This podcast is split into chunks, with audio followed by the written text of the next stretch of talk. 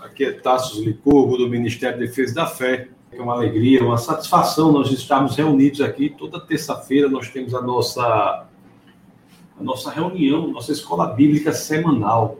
Nós aqui nos reunimos para aprendermos da palavra do Senhor. O tema da aula de hoje é um tema é, interessante, um tema teológico, é, no sentido assim de teologicamente até mais profundo, e fará com que nós entendamos muito assim da, da questão do porquê Jesus Cristo é o único caminho. Nós iremos ver essa questão ainda, ainda no livro de, de Romanos, na carta de, de Paulo aos Romanos.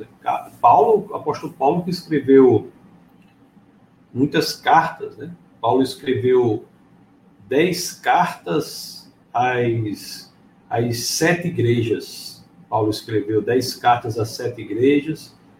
Ele escreveu ainda três cartas que não eram é, direcionadas às igrejas propriamente, mas direcionadas a, às pessoas, que eram é, chamadas cartas pastorais. Né? Você tem a Tito, você tem primeiro e segunda Timóteo, cartas que são pastorais. Então, fora as dez cartas que Paulo escreve às sete igrejas? Você tem as três cartas pastorais e ainda quem diga que ele foi o autor de Hebreus. O Paulo aí foi quem escreveu o maior número de livros no Novo Testamento. Não foi aquele que mais escreveu no Novo Testamento, não. Aquele que mais escreveu no Novo, Novo Testamento foi, foi Lucas, quem mais escreveu. Lucas que escreveu o Evangelho e lá Atos, que é a continuação do seu Evangelho. Mas é interessante que muito que Lucas escreve em Atos é proveniente da, do que Paulo narrou, né? narrou. E, e, graças ao livro de Atos dos Apóstolos, escrito por Lucas, que em grande parte conta a conversão, a história de Paulo, é que muitas das cartas de Paulo se, se popularizaram, foram aceitas, porque a conversão de Paulo foi popularizada. E, e foi por isso, foi por isso. Atos favoreceu a aceitação das cartas de Paulo. E entre essas 13 ou 14 cartas escritas por Paulo, né, a depender se Hebreus foi ele ou não que escreveu, do ponto de vista não foi, mas não há, argumento, há argumentos fortes para os dois lados aí. E é interessante que isso não quer dizer nada sobre a inspiração da carta aos Hebreus, porque a inspiração não está no autor, a inspiração está no texto. Então, isso não quer dizer nada. A inspiração está no autor, no, não, a inspiração não está no autor, está no texto. Então, a carta aos Hebreus, independentemente de quem tem escrito, ela é uma carta inspirada. E uma dessas cartas escritas às igrejas é Romanos, né? sobre a qual nós nos debruçaremos hoje. Mais especificamente sobre o capítulo 3 de Romanos. Na aula passada, eu acho uma aula relevante para entender a teologia do cristianismo, se você, teologia cristã, se você não viu, vá ao YouTube, defesa da fé.tv e assista. É, a aula é sobre a ira de Deus, né? para que nós possamos entender o conceito de ira de Deus. Estou aqui tomando um café, uma água também, para que nós comecemos a nossa aula. E hoje nós começamos com uma questão, uma questão relevante por que, que nós, é, cristãos, nós dizemos tanto, somos tão veementes, insistentes na afirmação de que Jesus de Nazaré, Jesus Cristo, é o único caminho? Por quê? É interessante que quando a gente anda por aí, né, as pessoas até podem entender que nós cremos em Jesus Cristo, mas muitas vezes elas ficam um pouco sem entender, porque nós dizemos que Jesus é o único caminho. Então, você sabe por que você que é cristão, por que você diz que Jesus é o único, único caminho? Qual é a razão por trás disso? Nós não negamos, esse é o primeiro, pa, primeiro passo né, do argumento, nós não negamos que há inúmeras culturas no mundo. Isso é verdade, há inúmeras culturas no mundo. Não negamos. Mas as escrituras dizem claramente, né, registram claramente, lá em João 14,6, Jesus de Nazaré estabelecendo ele dizendo que ele é o caminho, a verdade e a vida, e ninguém vem ao Pai senão por meio de Jesus Cristo. Então, essa passagem de João 14,6 é uma passagem que deixa claro que não há caminho para Deus fora de Cristo. Deixa eu compartilhar com vocês aqui, tá bom? Compartilhar, deixa eu botar aqui João 14,6. João 14, 6. 14, 6. As escrituras dizem isso aqui. Olha o que as escrituras dizem. Eu compartilhar aqui o vídeo com a tela com vocês. Só um momento, tá? Eu devia ter feito isso antes de começar, mas foi uma correria grande hoje. Tá aqui. Pronto. Olha o que as escrituras dizem aqui em João 14, 6. As escrituras dizem assim, ó. Respondeu Jesus: Eu sou o caminho, a verdade e a vida. Ninguém vem ao Pai a não ser por mim. Jesus é o único caminho por meio do qual se tem acesso ao Pai. Ele é o único caminho. E as diversas culturas às vezes olham para isso, apesar de que é também verdade que todas as religiões são exclusivistas, são exclusivistas, elas, elas, se são a verdade, tudo que não está de acordo com elas não pode ser também verdadeiro. Mas em relação ao cristianismo, mais especificamente pelo que Jesus de Nazaré diz, e é registrado aqui no Evangelho de João, no capítulo 14, verso 6, em que ele estabelece que é o caminho, a verdade e a vida, e ninguém vai ao Pai senão por meio dele. E, e as escrituras falam assim, né? Ninguém ele é, abre aspas para Jesus. Eu sou o caminho, a verdade e a vida. Ninguém vem ao Pai a não ser por mim. Ele, ele usa essa. Vem ao Pai por ele ser Deus. E algumas pessoas alegam que, pelo fato do cristianismo, ou Jesus de Nazaré alegar isso, ele está sendo arrogante, ofensivo, intolerante. Será que é isso mesmo? Será que nós não temos uma fundamentação para dizer o porquê que nós cremos dessa forma? Uma coisa logo que devemos dizer é que, ao sermos atacados de arrogantes, intolerantes, ofensivos, nós não devemos responder da mesma forma, nós devemos apresentar o porquê que nós cremos dessa forma, não atacar. É, por que, que eu acho que não devemos atacar? É porque as Escrituras nos dizem que devemos apresentar as razões da nossa fé com uma metodologia específica, não é a forma que a gente acha que deve ser. A metodologia por meio da qual a verdade do Evangelho deve ser comunicada é uma metodologia que está descrita lá em João, na, primeira epístola de Pedro, no capítulo 3, no verso 15 e no verso 16. A metodologia está especificamente no verso 16. Essa primeira de Pedro 3,15 é um dos versos é, que eu mais utilizo, né? que é um verso muito importante para a apologética. Mas o 16 diz o método por meio do qual as razões para a esperança que nós temos devem ser expressas. Então, quando fomos atacados por alegarmos que Jesus Cristo é o único caminho, a resposta a essa agressão não deve ser uma agressão. Esse é o primeiro ponto deve ser de outra forma. E a forma de respondermos da razão da nossa fé é conforme eu disse o que está ali, está ali em 1 de Pedro, de Pedro 3,15 e 3,16. Deixa eu ler para vocês o que as escrituras nos dizem a esse respeito. Diz assim, ó.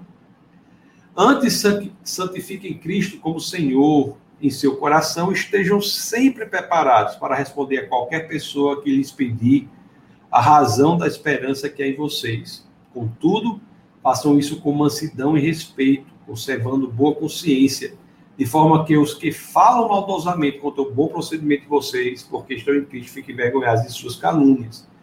Então, você deve, devemos falar com mansidão e respeito, com ponderação, com amor.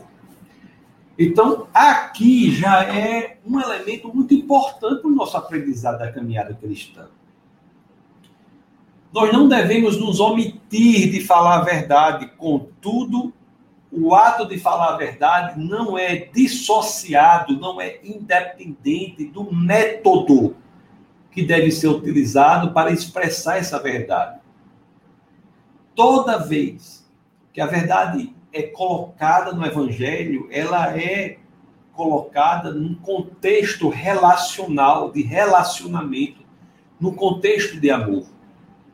Então, esse é o primeiro ponto que nós temos que saber. E nós temos que estar preparados para apresentar a razão do porquê nós cremos que Jesus Cristo é, sim, o único caminho.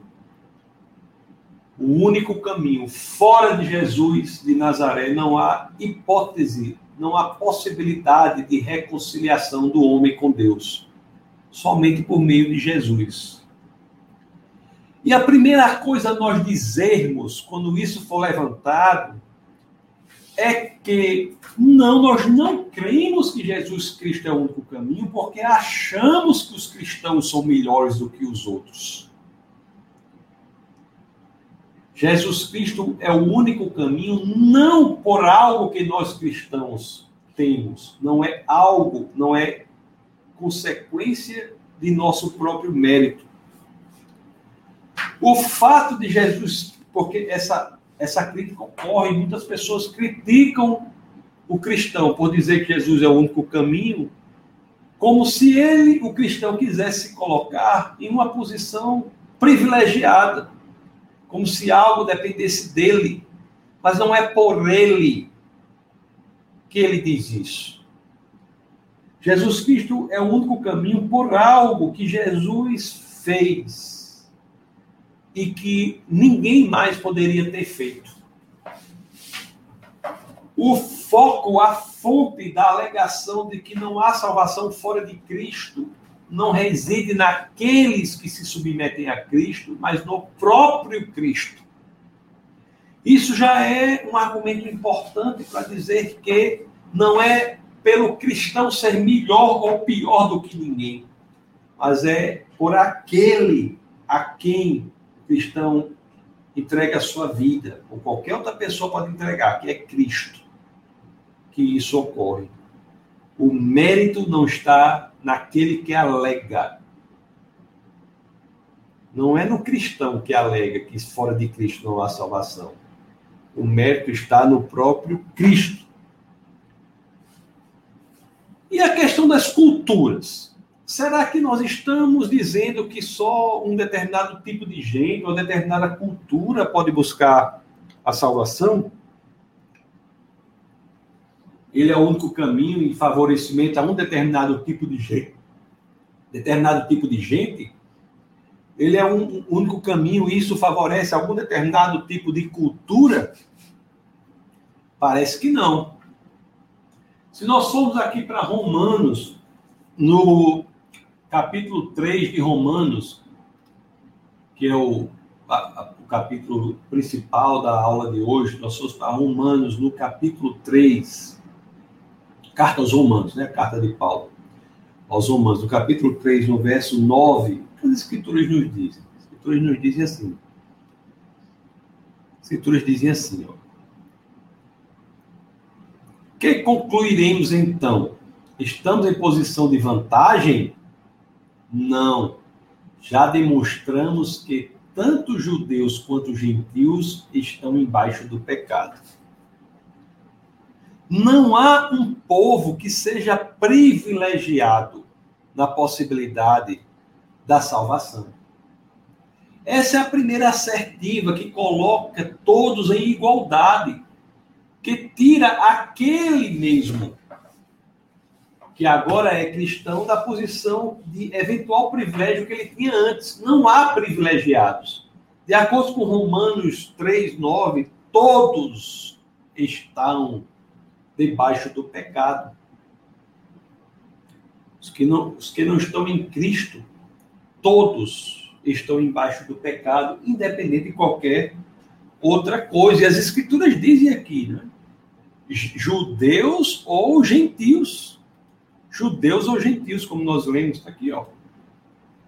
Tanto judeus quanto gentios estão embaixo do pecado. O que quer dizer isso? O que quer dizer isso? Isso quer dizer que o apóstolo Paulo aqui já expressa de forma clara que o genuíno cristianismo e a possibilidade da salvação em Cristo unicamente não se circunscreve, não se limita, não se delimita a um determinado tipo de cultura. Gentios e judeus estão debaixo do pecado. Todos precisam deste Cristo, independente das barreiras culturais. A cultura não separa quem está no pecado e precisa de Cristo de quem não está no pecado. Não é a cultura.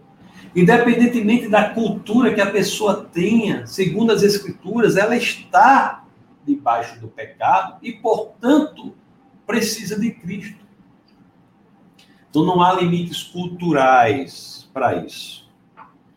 Também não há limites.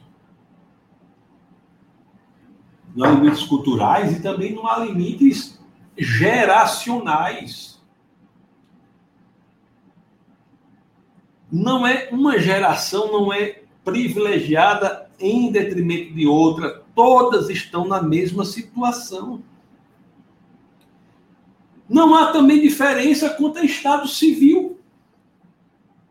Todos precisam de Cristo.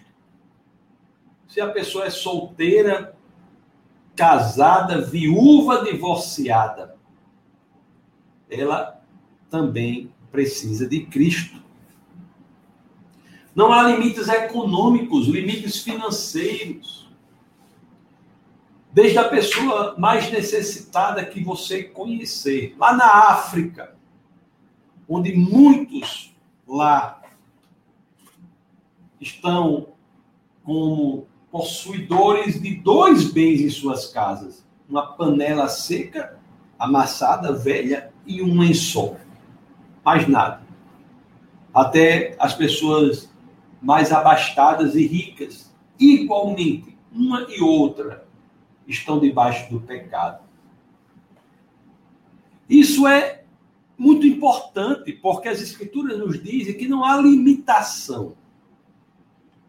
Lá em Romanos, nós lemos aqui o capítulo 9, mas se você for o capítulo 19, repito, ou corrijo, o verso 19, capítulo Romanos 3, verso 19. Hoje eu estou com pouco sono, mas vai dar certo.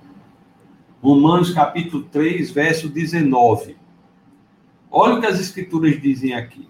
Dizem assim: Sabemos que tudo o que a lei diz, o diz aqueles que estão debaixo dela, para que toda a boca se cale e todo mundo esteja sob o juízo de Deus.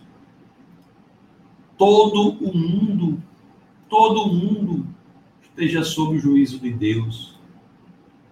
Não há classe, pessoas privilegiadas nisso aqui. Não há. O... Isso é uma afirmação que muda a perspectiva, né? Que como nós vemos as coisas. Muda a perspectiva. Todos estão Olha, o que diz aqui novamente. Olha, você, você veja o que diz aqui. Diz assim: Sabemos que tudo o que a lei diz, o diz aqueles que estão debaixo dela. Todos estão debaixo da lei. E é essa exposição à lei que aponta para o pecado. E todos estão submetidos ao pecado. Todos que não estão em Cristo.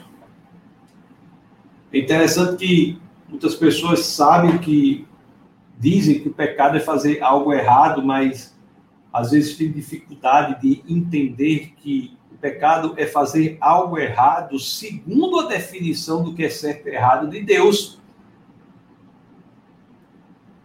Então, estar sob a lei e pecado, e estar no pecado, se correlacionam porque é por estarmos sob a lei que nós identificamos que o erro do pecado é uma função do desvio que temos de cumprirmos o que é bom, que é o que Deus diz na lei. Fato de a lei nos mostrar em que estamos errados, nos iguala a todos. E nos coloca a todos na posição de estarmos sob o pecado. E a lei que é como um espelho que reflete aquilo que precisamos melhorar, em que estamos errados, em que aquilo que é nosso pecado. A lei é como um prumo na parede que revela o defeito da parede. Então, essa lei iguala a todos e ela é uma lei graciosa. Por quê? Segundo a teologia cristã. Porque ela nos avisa daquilo com o qual nós temos que lidar.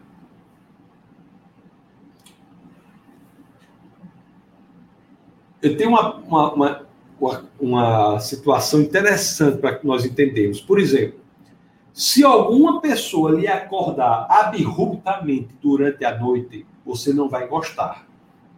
A não ser que a sua casa esteja em chamas, se incendiando. A lei ela nos acorda quando estamos na casa incendiando. A lei ela nos mostra da nossa necessidade de Cristo. Por isso que tem o verso 19.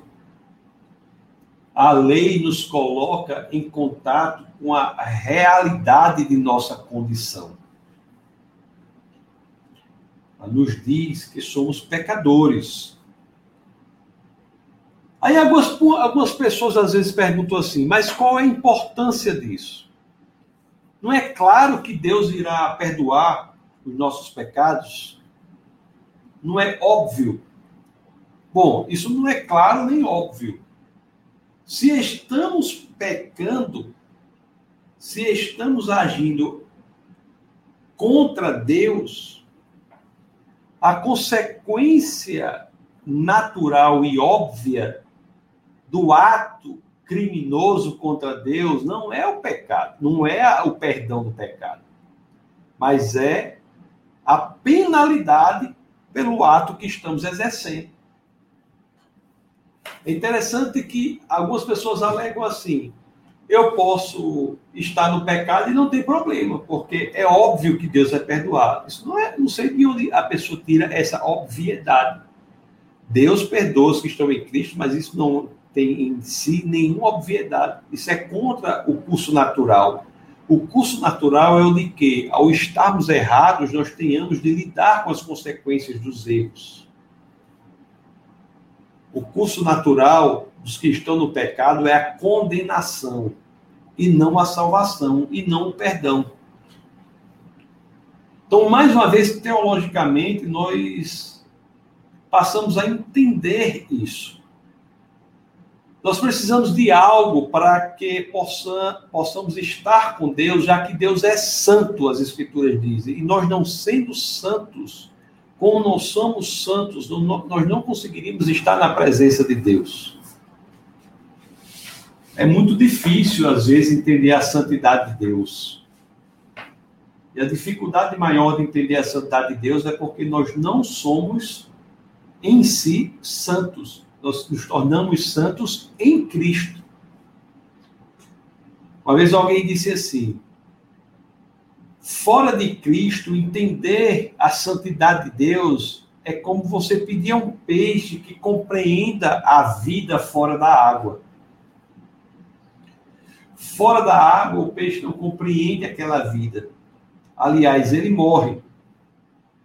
E é este problema exatamente que as escrituras têm que solucionar. Como o, o ser humano que está em pecado, a lei aponta o pecado do ser humano, como ele pode se correlacionar com Deus novamente, se a exposição ao pecado, à, santidade de Deus, destruirá o homem. Porque o pecado dentro do homem não convive com a santidade de Deus. E ao destruir o pecado, o homem seria destruído. Nas Escrituras, nós temos várias passagens que nos dão uma percepção do que é uma pessoa estar diante da santidade de Deus. Isaías, que era um grande pregador, profeta, olhe só o que ele diz aqui, Isaías 6, 5, para vocês terem uma ideia. Em Isaías, no capítulo 6, no verso 5, Olha só o que ele diz. Ele diz assim: ao estar na presença do Senhor, diz assim, ó, Isaías 6,5, ele diz assim, um profeta, um homem de Deus, ele diz, então gritei, ai de mim, pois sou um homem de lábios impuros e vivo no meio de um povo de lábios impuros. Meus olhos viram o rei, o Senhor dos exércitos. Ai de mim. O, o evangelista João, né, que, escreveu o Evangelho de João, escreveu algumas cartas de João, escreveu Apocalipse. O João, ele também teve uma experiência assim. Em, nós temos o que é, temos ideia do que é a sensação de estar diante da santidade de Deus. Lá em Apocalipse, né, que eu disse para vocês que ele escreveu, Apocalipse, do capítulo 1, no verso 17, as escrituras nos dizem assim: Quando o vi cair aos seus pés como morto, então ele colocou sua mão direita sobre mim e disse: Não tenha medo, eu sou o primeiro e o último. Não é fácil para aquele que está no pecado estar na presença daquele que é absolutamente santo, santo, santo, santo. Porque a santidade não permite que o pecado sobreviva diante dela. E a santidade é destruída e o homem que está no pecado é destruído junto com o pecado. Pecadores não podem viver na santidade de Deus. Então é essa questão que precisa ser resolvida. Esse é o problema que as escrituras tratam. Como fazer com que o homem que está no pecado consiga viver na, diante da santidade de Deus? É muito importante entender o problema para que possamos compreender a solução. O problema das escrituras, um dos problemas centrais das escrituras é isso: viabilizar que o homem que se afastou de Deus e vive no pecado volte a viver na santidade de Deus, sem ser destruído. Pois é, meus amados irmãos, o, a teologia nos apresenta dois conceitos que são iniciativas de Deus para que esta situação seja resolvida. Não é? Aí é que nós vamos falar da graça, da misericórdia do Senhor. São iniciativas de Deus no sentido de estabelecer os meios pelos quais o homem no pecado possa estar em uma situação fora do pecado, para que o pecado seja afastado do homem para que este homem possa conviver diante da santidade de Deus. Voltando para Romanos 3, se nós formos para o verso 21, nós vamos ler um, um título aí, Justiça por meio da fé. As escrituras dizem assim: Mas agora se manifestou uma justiça que provém de Deus, independente da lei, da qual testemunham a lei e os profetas meus queridos, isso aqui é muito profundo e muita gente não entende isso. A solução, muita gente aprende ou é ensinado que a lei era como uma escada para a humanidade subir e poder ter acesso a Deus. Isso não é bíblico. A lei nunca foi colocada para o homem para que o homem pudesse cumpri-la e cumprindo pudesse ter acesso a Deus. Aí viu-se que o homem não cumpriu, a Jesus vê. Isso não é bíblico. Aqui está claro, já aqui está claro. Se manifesta uma justiça que provém de Deus, que é independente da lei mas para a qual apontam e da qual testemunham a lei e os profetas. Então, teologicamente, o problema que é apresentado nas Escrituras e como fazer com que o homem que está no pecado tenha o seu pecado separado da humanidade, para que dele mesmo, para que ele, o homem, possa viver diante da santidade de Deus, é resolvido, nunca foi se tentou resolver pela lei, mas é sempre proveniente de Deus, por uma justiça que é independente da lei. É o que diz aqui. Você está vendo que eu estou lendo está aqui? Ó? É independente da lei. Mas da qual testemunha a lei e os profetas. É Deus que age para fazer com que o que está errado fique correto. É Deus que age com a justiça, o oferecimento da justiça. O, o entendimento de que Deus disse assim: ei, está aí a lei, agora, pessoal, vamos tentar cumprir a lei. Se você cumprir a lei, beleza, vocês vão ter acesso a Deus. Agora, se não cumprir, eu tenho que ter um segundo plano. Isso não é bíblico. Deus nunca teve um segundo plano. O plano sempre foi o plano por meio do sangue de Cristo. Sempre foi esse o plano. A lei nunca foi, nunca serviu, nunca foi direcionada para substituir Cristo ou para ser um primeiro plano antes de Cristo. Nunca foi.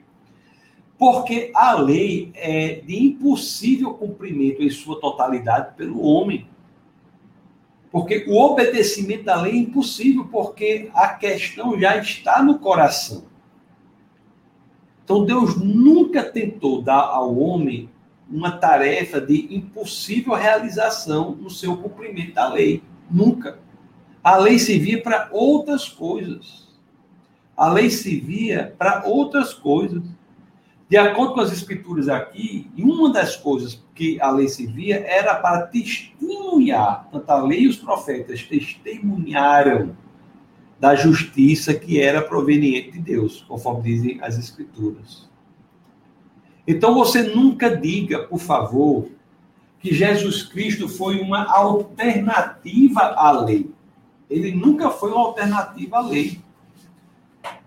Jesus nunca veio para substituir a lei. Aliás, ele próprio diz: Eu vim para cumprir a lei.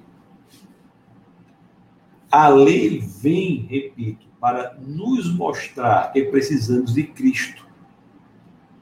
A lei não é uma, uma escada que poderia nos levar ao céu. Não.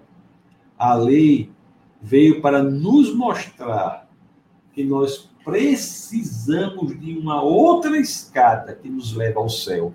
E essa outra escada não é a lei, é Jesus Cristo. Aqui no verso é, 22 e 24, 22 a 24, de Romanos 3, nós temos assim. Vamos entender isso. Olha o que as escrituras dizem. 22 a 24 justiça de Deus. Não, vamos ler do 20, 21. Mas agora se manifestou uma justiça que provém de Deus, independente da lei, da qual testemunha a lei e os profetas.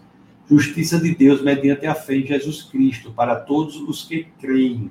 Não há distinção, pois todos pecaram e estão destituídos da glória de Deus, sendo justificados gratuitamente por sua graça, por meio da redenção que há em Cristo Jesus. Então você veja que é bem claro isso aí. A questão em si de justificação, nós iremos abordar com mais detalhes na, na próxima aula. Mas nós temos que entender aqui alguns conceitos. A aula de hoje é assim, é bem teológica desses conceitos para que vocês entendam efetivamente a teologia cristã. O que nós lemos aqui, mais uma vez, é que, independente de quem sejamos, da cultura em que tenhamos nascido, dos ancestrais que tenhamos, da língua que falemos, independente de tudo isso, as Escrituras dizem: todos precisamos de Jesus, todos somos pecadores. Fora de Cristo, todos somos pecadores. E existe uma maneira que Deus propicia para que nós possamos ter o contato novamente com Deus. Como é que o homem que está no pecado pode novamente ter o contato com Deus? Esta nova maneira é um, uma palavra que se chama redenção. A redenção na teologia é um meio de limpar o débito que precisava ser pago. É interessante que essa é uma palavra que era utilizada né, na antiguidade quando se referia a escravos. Quando um escravo, por uma pessoa por dívida se tornava escravo, uma outra poderia vir e pagar aquela dívida e o escravo estava redimido, estava livre, liberto. Então a redenção tem uma relação muito importante com esse conceito. A redenção que é propiciada por Cristo é o pagamento daquilo que deveria ser pago por nós. É Deus pagando o que deveria ser pago por nós. Isso é redenção. Jesus é Deus que vem para pagar o nosso débito. Pagar o débito em nosso lugar. Então, esse plano começa a ser pensado e executado na realidade de restabelecimento do contato do homem com Deus. E a redenção é um dos meios de fazer isso. A redenção é um dos aspectos do meio, né? Porque o outro que nós vemos hoje é a propiciação. Não são meios diferentes, são dois aspectos da mesma coisa. A redenção é a ligação do que é feito com o homem para satisfação da liberdade do homem e a propiciação é a satisfação da exigência de Deus. É, uma, é um presente muito grande que o Senhor nos dá. Ele se faz o preço que é pago por nossos pecados. A cruz é o momento central da história da humanidade, porque é ali que nós éramos escravos e o preço foi pago para que ficássemos livres, todos os que estiverem em Cristo ficassem livres. Isso é redenção.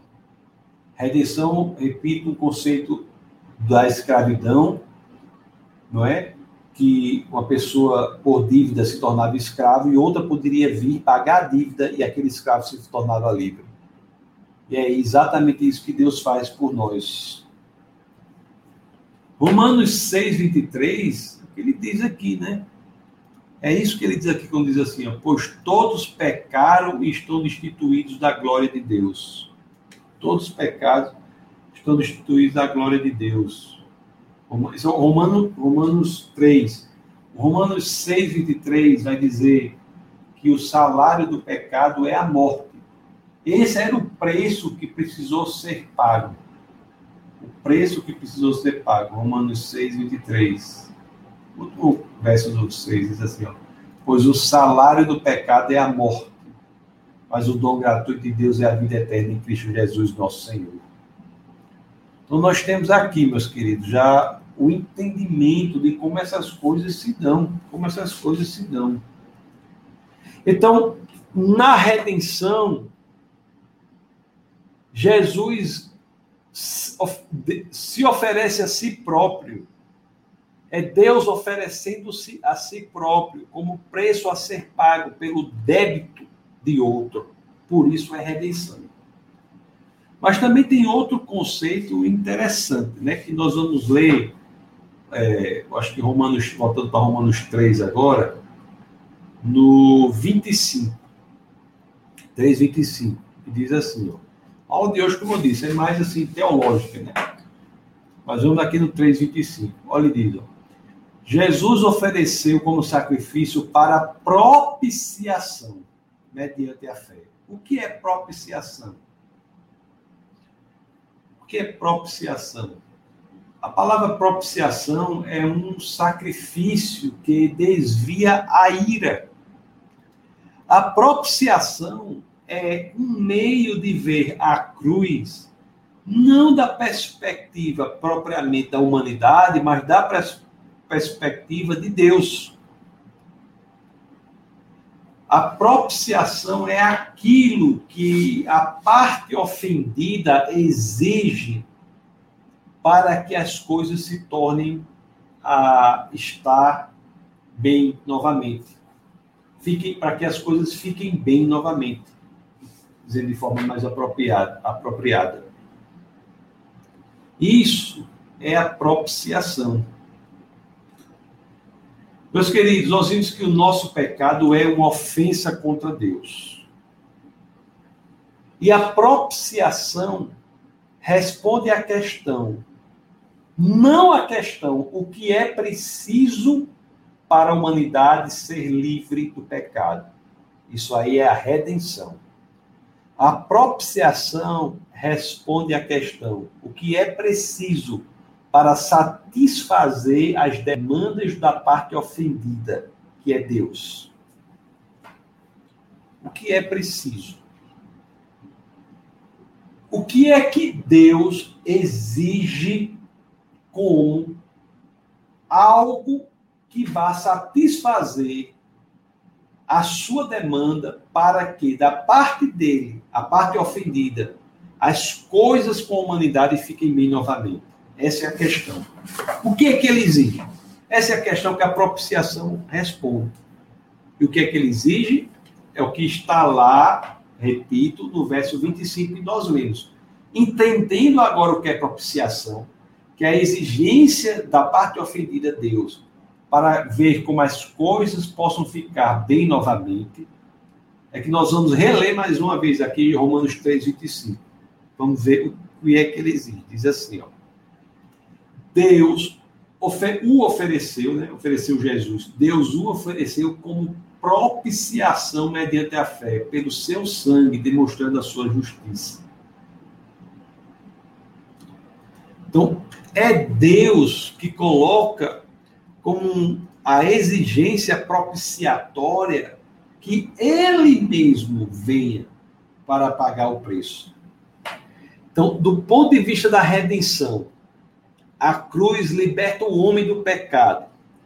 Do ponto de vista da propiciação, a, a cruz satisfaz a demanda de Deus para restabelecer as coisas como eram antes, para fazer com que tudo volte a ficar bem novamente. Não sei se vocês conseguem entender, mas o 25 aqui diz claramente: Deus ofereceu Jesus como sacrifício para a propiciação é o oferecimento de Jesus, que é o sacrifício. Jesus é um, o oferecimento de Jesus, a cruz, o sacrifício de Jesus, a cruz, é um oferecimento feito pelo próprio Deus para propiciação, para satisfação do próprio Deus, que é a parte ofendida. Quem diz o que satisfaz nesses casos não é a parte que ofende, é a parte ofendida. E a parte ofendida, que é Deus, exige, não da, de forma tão impressionante, não exige da humanidade algo, mas diz que a exigência vem do próprio Deus. Quer ir e morrer. É, é, como eu já disse na aula passada, é como a vítima clamando para cumprir a pena no lugar do réu. A vítima que clama para cumprir a pena no lugar do réu. Então, essa é a resposta das Escrituras. A morte de Jesus é o ápice da história da humanidade. A cruz é o ponto central da história da humanidade. Não por acaso nós dividimos o tempo em antes e depois né, da morte de Cristo. É o tempo, é a morte a morte de Cristo, é o ponto central. Tanto na redenção, que é a perspectiva humana da morte, quanto na propiciação, que é a perspectiva divina da morte. Nós temos dois lados de um só elemento. E esse elemento é a representação mais profunda do amor de Deus por nós não só por pagar o preço para nos libertar, mas também por ele escolher seu próprio preço que satisfaz a demanda da parte ofendida. Espero que você esteja entendendo isso, com o quão profundo e o quão belo, o quão maravilhoso é o amor de Deus por nós. Não é por acaso, meus queridos, que é Cristo que faz a maior mudança de significado de um símbolo que já existiu na história da humanidade. A cruz está para a antiguidade como a cadeira elétrica está para a contemporaneidade, os países que têm pena de morte. A cruz, por que, que as pessoas andam com a cruz pendurada no pescoço? Botam uma cruz na parede, na, na parede da, das igrejas. Por que, por, que, por que fazem isso? É como se estivesse andando com a cadeira de rodas. É, cadeira de rodas não, cadeira elétrica, a, que eu estou com sono. É como se tivesse andado com a cadeira elétrica pendurada no pescoço. A cadeira elétrica. Um instrumento de morte pendurado no pescoço. Mas por que ninguém anda com a cadeira elétrica pendurada no pescoço, numa corrente, como um pingente de uma corrente? Mas as pessoas andam com a cruz como pingente. Por quê? Porque foi pela experiência de Cristo na cruz que um instrumento de tortura e morte se transforma no instrumento de esperança e vida. Cristo transforma no advento da cruz o elemento mais profundo do sofrimento e da morte, o elemento mais profundo da esperança e da vida. Tem uma pregação que eu fiz que, cujo título era assim: Cruz se soletra com quatro letras: A-M-O-R. A cruz se soletra com quatro letras: A-M-O-R.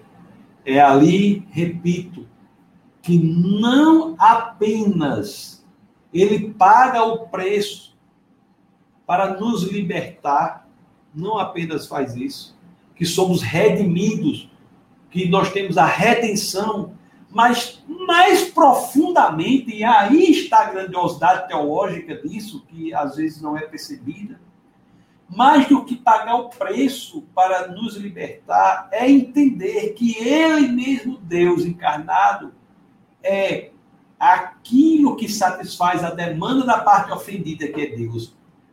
Que Cristo pode ser, é o único que pode ser enviado como sacrifício perfeito. É o Deus que se envia como sacrifício para propiciação, como sacrifício para fazer com que a demanda da parte ofendida seja atendida. Propiciação, mais uma vez, repito, uma palavra que quer dizer sacrifício que desvia a ira da parte ofendida. Pois é, meus queridos. E é e também nós temos na no elemento do envio de Jesus para a cruz duas naturezas ou dois modos de ver que nos fazem entender ainda mais o quão maravilhoso é esse amor. Porque se, se nossa relação de paternidade é algo que eu sempre digo que parece muito com a relação de Deus né, com os homens, com a humanidade. Aí muita gente diz assim, né? Muito interessante que diz assim: a morte de Jesus representa sim o amor de Deus por nós.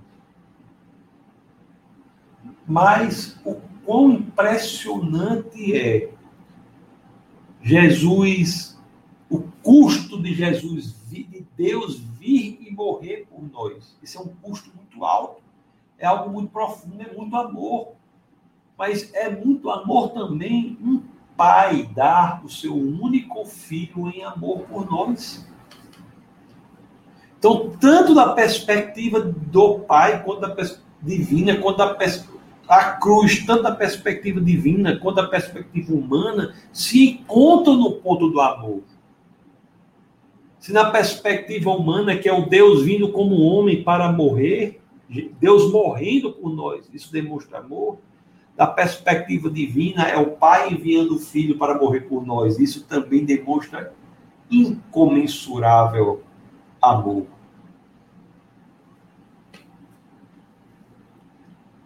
É ali, no advento da cruz, que o amor encontra a justiça. É ali em que esses dois conceitos se trespassam, em que há um ponto de interseção desses dois conceitos, amor e justiça. A justiça é satisfeita, propiciação. O homem é libertado. Pois é, meus queridos. Aí a pessoa pergunta, por aí eu comecei, né? O título do nosso nossa escola de hoje é assim: Por que Jesus é o único caminho?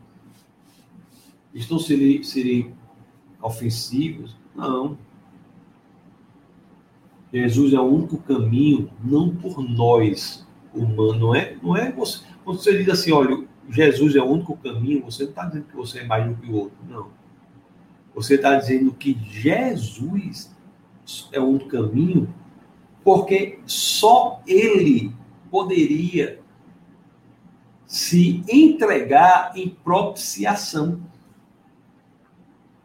Só Deus, Deus escolheu como o elemento satisfatório da sua demanda a entrega de si mesmo em amor pelos homens. Jesus é o único caminho, porque a parte ofendida considerou, por amor a nós, ser a morte dela mesma na cruz o elemento que satisfaria a demanda do próprio Deus. Pois é, isso é muito muito interessante. Aí você diz, isso tem a ver com cultura, isso tem a ver com alguma coisa assim? Não. Tem a ver com cultura. Tem a ver, isso tem a ver com religião? Também não. Também não tem a ver com religião, não. Você sabe qual é uma das grandes diferenças, meus amados irmãos, do conceito de religião para o conceito de cristianismo? É assim, né? Religião é a busca dos homens por Deus. Isso é religião a tentativa dos homens de buscarem Deus. cristianismo é a busca de Deus pelos homens. O foco não é a humanidade, meus queridos, o foco é o próprio Deus. Por isso que o cristianismo é cristocêntrico. Cristo é o centro. É Ele, o próprio Deus, que diferente de qualquer religião, qualquer religiosidade. Tudo que você imaginar que faça com que você tenha que fazer isso ou aquilo para buscar Deus, isso não é cristianismo. cristianismo é o próprio Deus que busca o homem. Ao homem basta aceitar, querer, entregar-se.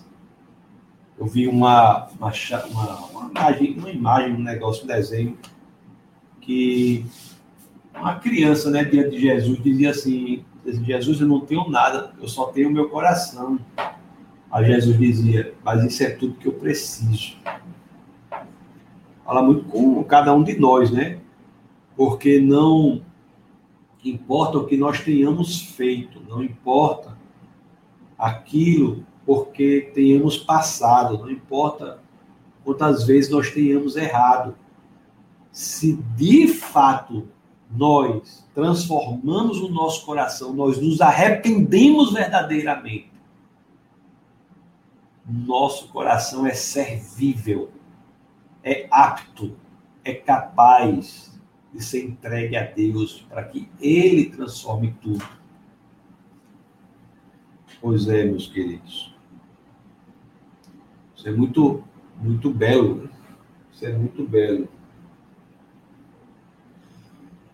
Bom, fora isso, tá, tá, são 10 horas, e essas são, são questões teológicas muito relevantes para que nós cresçamos em amor por Deus, né?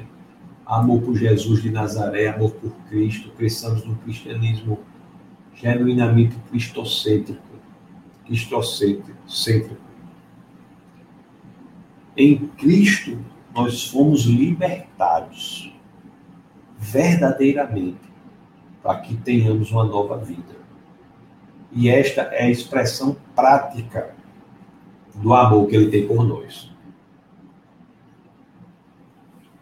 Ok, meus queridos? Hoje a aula foi mais teológica, mas eu acho importante, sabe, para que nós é, entendamos verdadeiramente o plano da salvação. Esse plano sempre existiu. Sempre existiu. Então, por favor, já peço a vocês, não vá dizer que a lei foi mandada para salvar a humanidade a humanidade não conseguiu cumprir, não. Pelo amor de Deus. Isso não está nas escrituras em canto nenhum. Você, você imagina Deus, sinceramente, me diga aí. Você imagina Deus dizendo, eita, o que é que eu vou fazer para reconciliar a humanidade? Vou mandar a lei. Aí Deus manda a lei. Eita, nem deu certo. Vou mandar Jesus. Vai, Jesus, você agora. Meu querido, desde o primeiro dia da queda, o Pedro até pergunta aqui, numa passagem primeira de Pedro, que diz assim, pastor Tasso, como o senhor entende as passagens tais e tais que dizem que o sangue de Cristo foi derramado antes da fundação do mundo. Porque este já era o plano da redenção, pelo derramamento de sangue. Perfeito, tudo aponta para o advento da cruz. A cruz é o centro, é o epicentro da existência da humanidade. É a cruz. Tudo já apontava para aí. No dia da queda, nós já temos um ensinamento a esse respeito. Gênesis 3, 21, né? Eu já falo muito aqui, deixa eu mostrar para você, para quem não viu aí. Gênesis 3, 21. No dia da queda. Gênesis 3 fala da queda da humanidade. Olha o que as escrituras dizem aqui, ó.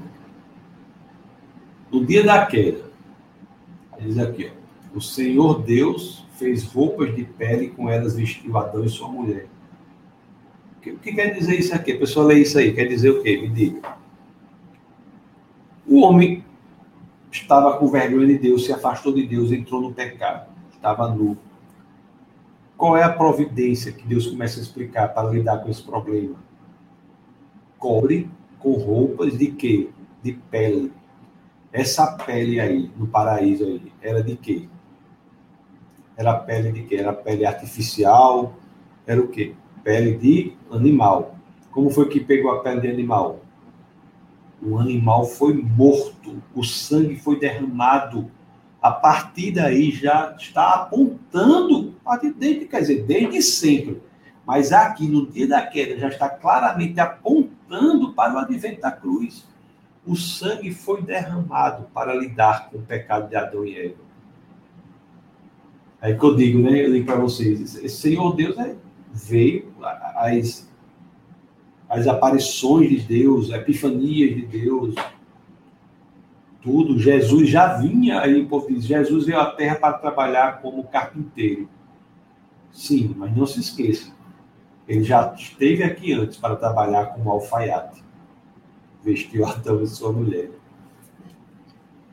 O tudo aponta para a cruz tudo aponta para a cruz. Sempre foi esse plano. Por isso que tem essas passagens desde sempre esse entendimento já, já existia. Deixa eu ler aqui as.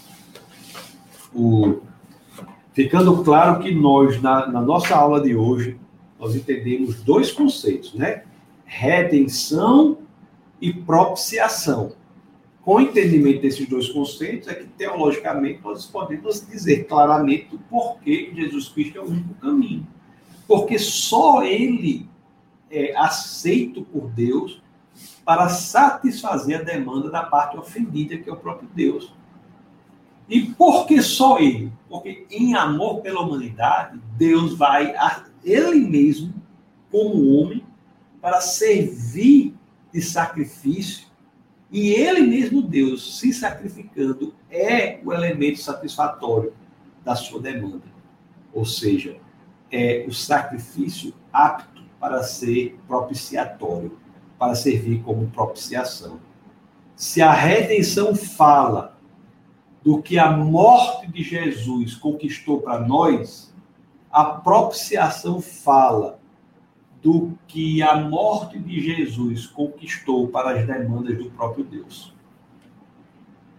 São duas formas de olhar para o advento da cruz: redenção e propiciação. Na próxima aula, nós falaremos sobre justificação. Justificação. Não é? Como é que nós podemos saber que estamos bem com Deus? Vamos ler aqui algumas algumas mensagens. Hoje eu tô, porque hoje foi um dia muito puxado, sabe? Eu estou com tanto sono, mas graças a Deus deu certo aí. Eu pelo menos, eu, pelo menos aprendi, né?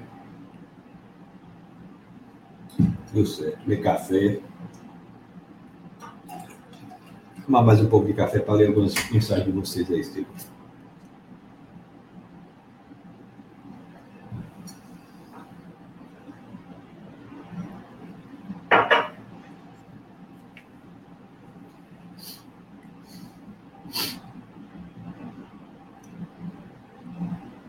Vamos lá, vamos ver.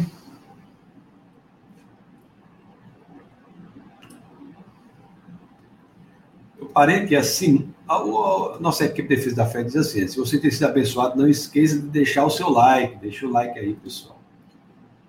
Deixa o like aí.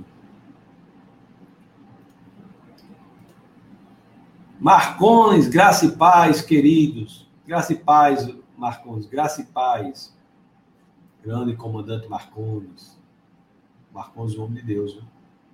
família querida. Prisciliano Costa diz assim: qualquer outra religião, os méritos são do indivíduo.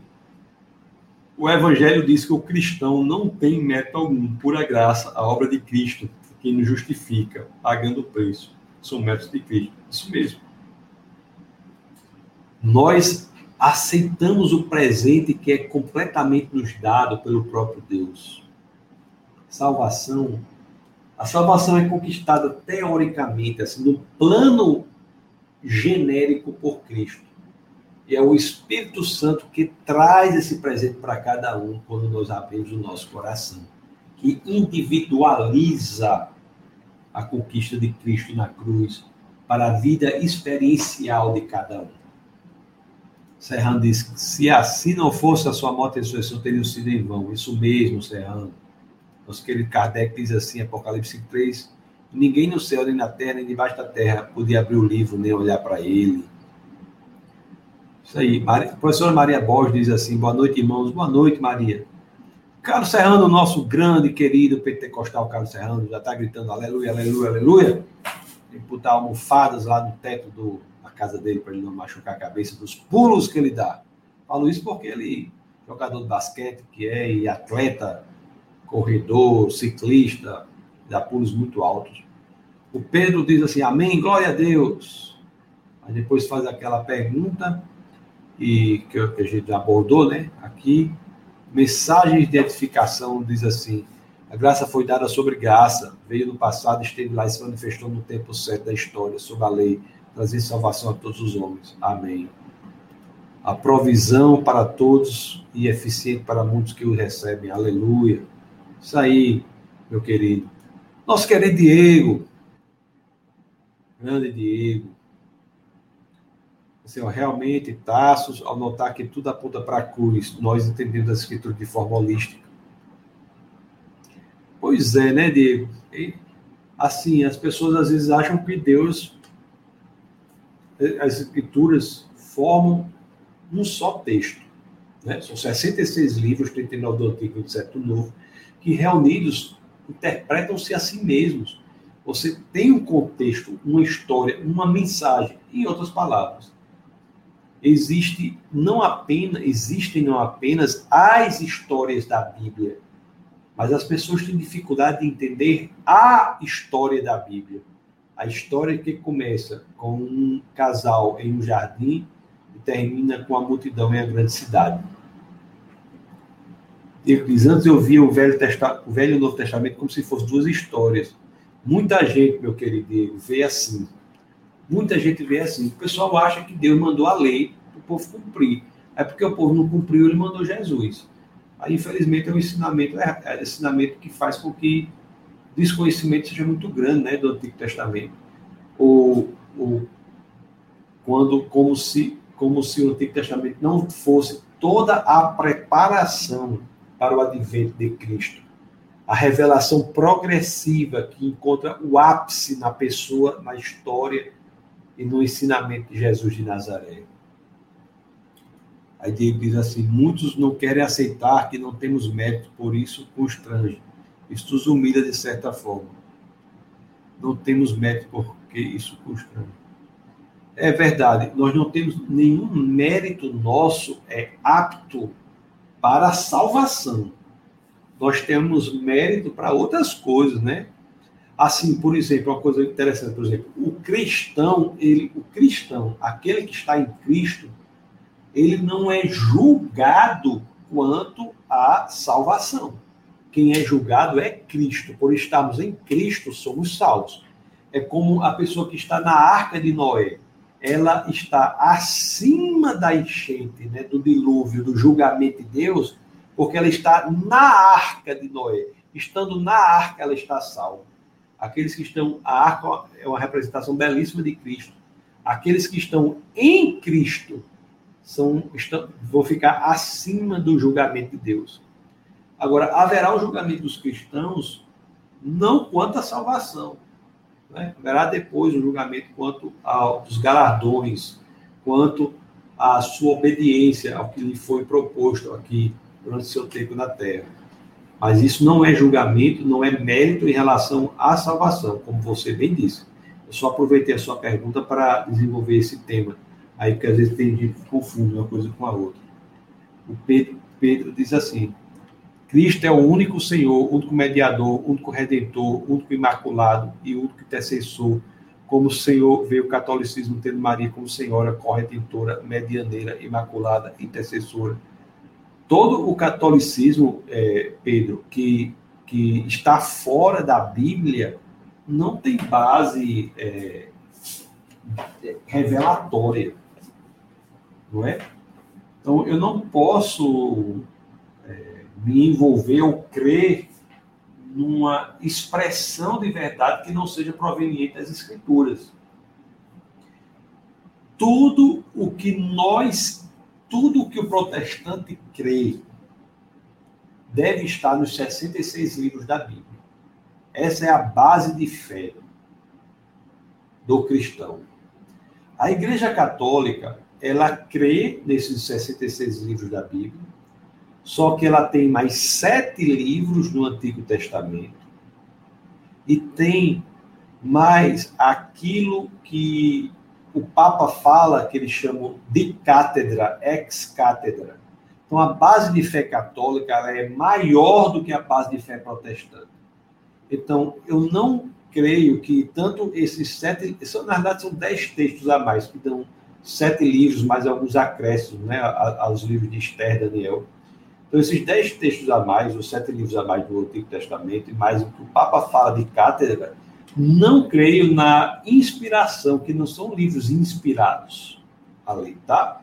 Então, é por isso que eu concordo com a Igreja Católica no que ela se refere aos 66 livros da Bíblia. O que ela se refere a mais, eu não acho que é com base em livros ou textos inspirados, que é exatamente o que você falou aí, né? Maria como Senhora, a ascensão de Maria. Não existe isso nas Escrituras. E o problema, e, e Maria é uma. Até minha esposa, a pastora Camila, pregou no, acho que faz dois domingos sobre Maria. Maria é um exemplo de fé. Maria é um exemplo muito grande de obediência a Deus. Não foi, o ministério de Maria foi muito profundo, né? É, tem uma passagem lá que Maria diz assim, diante de toda a situação da diversidade, Maria diz que, que, que seja feita né, conforme a vontade de, de Deus para minha vida. Ela, ela submete-se à vontade de Deus. Isso aí é um exemplo para nós. Então, Maria é um exemplo muito grande de obediência, um exemplo muito grande de submissão à missão que lhe é proposta. É um exemplo profundo, Maria. Mas nem Maria, nem ninguém que, que não é Deus tem a capacidade de ouvir as pessoas, por exemplo. A pessoa, por melhor que seja, não vai ouvir a sua oração por uma questão que ela não é Deus. Só o Espírito de Deus é onipresente. Ele é capaz de. Ele não só está em todo lugar, como está dentro de você.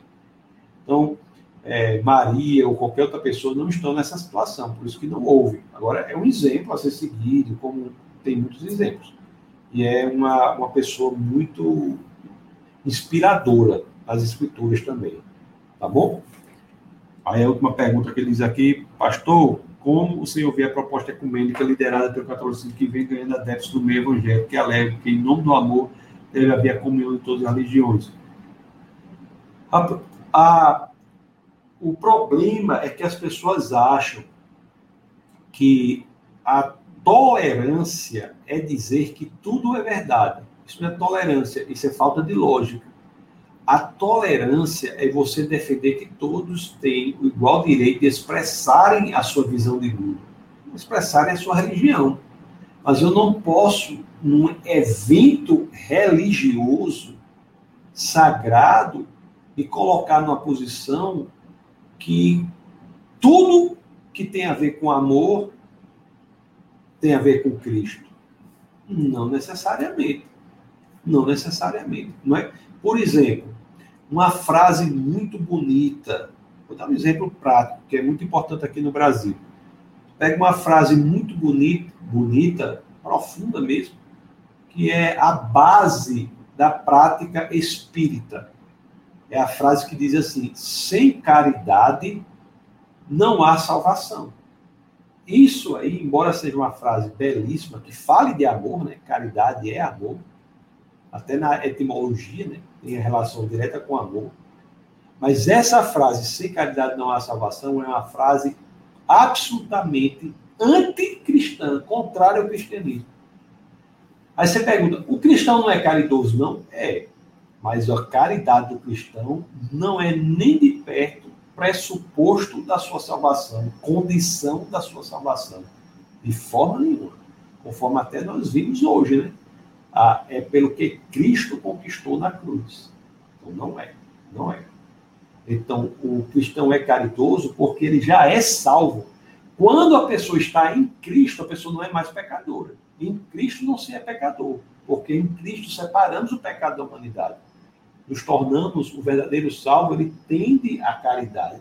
A caridade é uma consequência da salvação não a causa é, da salvação. Então, tem isso também. Por exemplo, o, é, o catolicismo também tem algumas passagens, né, algumas práticas que são problemáticas, muito problemáticas, como o, você colocar outros critérios para a salvação, ou, se, é, ou não entender que o sacrifício de Cristo é suficiente para a salvação. Você colocar outras coisas é, para a salvação. Isso aí é, é, fere muito, de forma muito importante, o cristianismo. Como se o sac... você não pode adicionar nada para a sua salvação. Né? Nem mesmo o fato de você estar em uma igreja como alega o cristianismo. O catolicismo diz que é o fato de você ser da igreja católica. Não, não é o fato de você ser da igreja católica. É o fato de você estar em Cristo. Tem pessoas que nunca foram à igreja e podem ser salvas. Né? Depende pessoas, situações, as situações que pessoas nunca foram à igreja, mas, mas entregaram sua vida ao Senhor e mantiveram-se ali. As pessoas são salvas. Então, assim, é Cristo. Fora de Cristo é problema. Fora de Cristo é, é grande problema. Então, o ecumenismo é muito problemático. Não como prática civil de convivência das religiões. Todas as religiões devem conviver.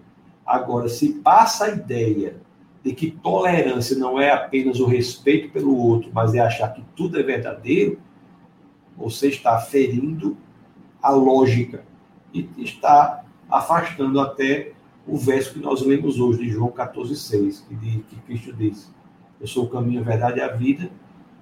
Ninguém vem ao Pai senão por mim. Então, espero que eu tenha. Já são 10 e 20. Deixa eu ler essa última pergunta aqui, do Gilberto. Gilberto diz assim: ó. Em nome do amor, o ecumenismo dirá que todos os caminhos levam a Deus. Essa será a base para a perseguição dos cristãos por sua fé exclusivista. É verdade. Agora, se você analisar bem, Gilberto, Se você pensar filosoficamente, né, como, como se fossem assim, que de fato são sistemas de pensamento, todas as fés são exclusivistas. Por exemplo, o muçulmano. O muçulmano é exclusivista. Ele diz que Jesus não morreu. Então, tudo que diz, todas as visões de mundo que disserem que Jesus morreu, como o cristianismo é uma delas, vão estar afastadas do Islã. O ateísmo, o ateísmo também é exclusivista. O ateísmo diz que só há o natural, só há a matéria. Então, todas as visões de mundo que forem contrárias a, a isso, que creiam na sobrenaturalidade, como é o caso do judaísmo, do islamismo, do cristianismo, estão excluídas do materialismo ateísta. Então, assim, o exclusivismo não é um exclusivismo do cristianismo. Isso também precisa ser dito. Agora, as pessoas às vezes se fazem de doidos, eu acho, e dizem que só o cristianismo é exclusivista. Quando, e, e veja bem, e, e vou adiante, o cristianismo é exclusivista, como todas as visões de mundo são, incluindo o ateísmo. Mas o cristianismo ainda tem um elemento que as outras não têm. O cristianismo é a mais tolerante de todas as visões de mundo. Já pensou sobre isso? Então, nos países de base cristã, é que mais livremente outras visões de mundo podem ser definidas. Podem ser definidas. País de base cristã, você pode fazer o que você quiser. Qual é o país de base cristã hoje? Você pode fazer o que você quiser. Você pode fazer a passeata que você quiser. O movimento que você quiser ocorre em países aliás, só em países de matriz cristã. Brasil, Estados Unidos, Europa, esses países são todos de matriz cristã. Isso aí é, ocorre, e esses países e outros outros lugares também, né? Coreia do Sul. Esses países que, que são cristãos, a liberdade é de fato o elemento central. Você, eu vou pegar uma, um exemplo aqui de uma expressão que é muito coibida em outras visões de mundo, que no cristianismo, embora o cristianismo não defenda que isso é verdade, o cristianismo é absolutamente tolerante com ela, que é aquela passeata que tem do. É, como é que chama? A passeata gay, a passeata. Uma passeata aí. Orgulho gay, né? Acho que é a passeata do orgulho gay. Pronto. Essa passeata aí é um tipo de manifestação, né? De uma, uma forma de viver que ela só encontra espaço em país de matriz cristã. Eu acho, assim, todo mundo sabe que em um país de matriz islâmica, nada parecido com isso pode ocorrer. E não apenas islâmica, ou mesmo, mesmo ateísta. Né? Você vai fazer isso num país como a China, vai fazer isso num país como a, a Rússia, você não vai conseguir fazer. Nem você não, a pessoa, né? A pessoa não vai conseguir. Então, não só o cristianismo é uma religião absolutamente tolerante, muito mais do que qualquer uma outra. Agora, ela também é exclusivista. Por quê? Porque a tolerância não quer dizer que tudo pode ser verdade. Isso aí é falta de lógica. Tudo não pode ser verdade. Visões de mundo inconciliadas entre si não podem ser ambas ou todas verdadeiras ao mesmo tempo. Uma exclui a outra em alguns elementos. Não pode ser todas verdadeiras. Questão de lógica. Agora, no cristianismo, é que se defende que todos devem ter igual direito de expressar a sua vontade. Tanto é assim que o, as escrituras até dizem que não é obrigação nossa a conversão de ninguém. É interessante isso. Não é obrigação nossa a conversão. A nossa obrigação é refletir Cristo no nosso comportamento, no nosso agir, na nossa forma de, de se portar, de falar, refletir Cristo. A gente tenta, deve tentar fazer isso mas a conversão depende do Espírito Santo, segundo as Escrituras. O Espírito Santo é responsável pela conversão. Só isso aí já demonstra é, claramente que há o, o, respeito, né? Você não, não há como você, de acordo com o cristianismo, não há como você forçar alguém a ser cristão. É, é impossível, de acordo com o próprio cristianismo. Não tem como, isso é impossível de acontecer. Em outras religiões, não. Você pode até forçar alguém a ser a ser daquela religião pela, pelo uso militar, inclusive. No cristianismo, Isso é impossível pelas próprias escrituras. Beleza? Pessoal, muito obrigado pela presença de vocês. É, Quinta-feira agora nós vamos ter o nosso webcast. É proibido não pensar. Assim aprover o Senhor, nós estaremos aqui. Esse bate-papo será com um cientista muito importante, trabalha no laboratório. Vamos bater um papo sobre a vida dele no laboratório e como ele consegue ver Deus ali, no laboratório. Achei interessante, né? Vai ser muito interessante. Um cientista aí que tem várias e várias patentes, dezenas de patentes na área de medicamentos, etc, etc. Então, quinta-feira, às 21 horas, tá bom? O... É, é isso aí. Só para terminar aqui, exclu... exclusivista de Jesus que se denominar o único caminho. Verdade, Gilberto, você está corretíssimo, é exclusivista mesmo. E Jesus realmente é o único caminho, e ele diz isso em João 14,6. Tá certo? Não há outro caminho para Deus fora de Jesus Cristo. É o que diz o cristianismo. Ponto final. Agora, isso não quer dizer que as pessoas não tenham o direito de expressarem outras, outras opiniões, outros, outros modelos de pensamento, outras cosmovisões. Né? A pessoa pode dizer que há vários caminhos né, para a salvação, para Deus, etc, etc. Mas não é o que se diz, né? é aquilo que é. Não é verdade? E por que, que o que a gente diz no cristianismo é diferente do que os outros dizem? Bom, a gente, para saber se algo é verdade ou não é, não é pelo que se fala, são as evidências para aquilo. Eu estou convencido que há muitas evidências para a veracidade do cristianismo. E é disso que nós tratamos, inclusive, no Café com Ciência. Nós vamos até articular o Café com Ciência aí para o segundo semestre de 2021. Café com Ciência é exatamente esse esforço de apresentar as razões né, históricas, científicas e filosóficas para se seguir Jesus Cristo. Há evidência para o cristianismo, tá bom? Então, Deus é, abençoe poderosamente todos vocês. Uma, uma noite abençoada. Vou aproveitar esse momento agora para descansar e se conecte conosco. O Instagram é Defesa da Fé, né? que é o meu Instagram também, se quiser, tassos.licurgo.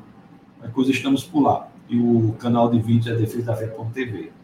Então, Deus abençoe poderosamente e nunca se esqueçam, aqui no Defesa da Fé é proibido não pensar. Fiquem na paz do Senhor.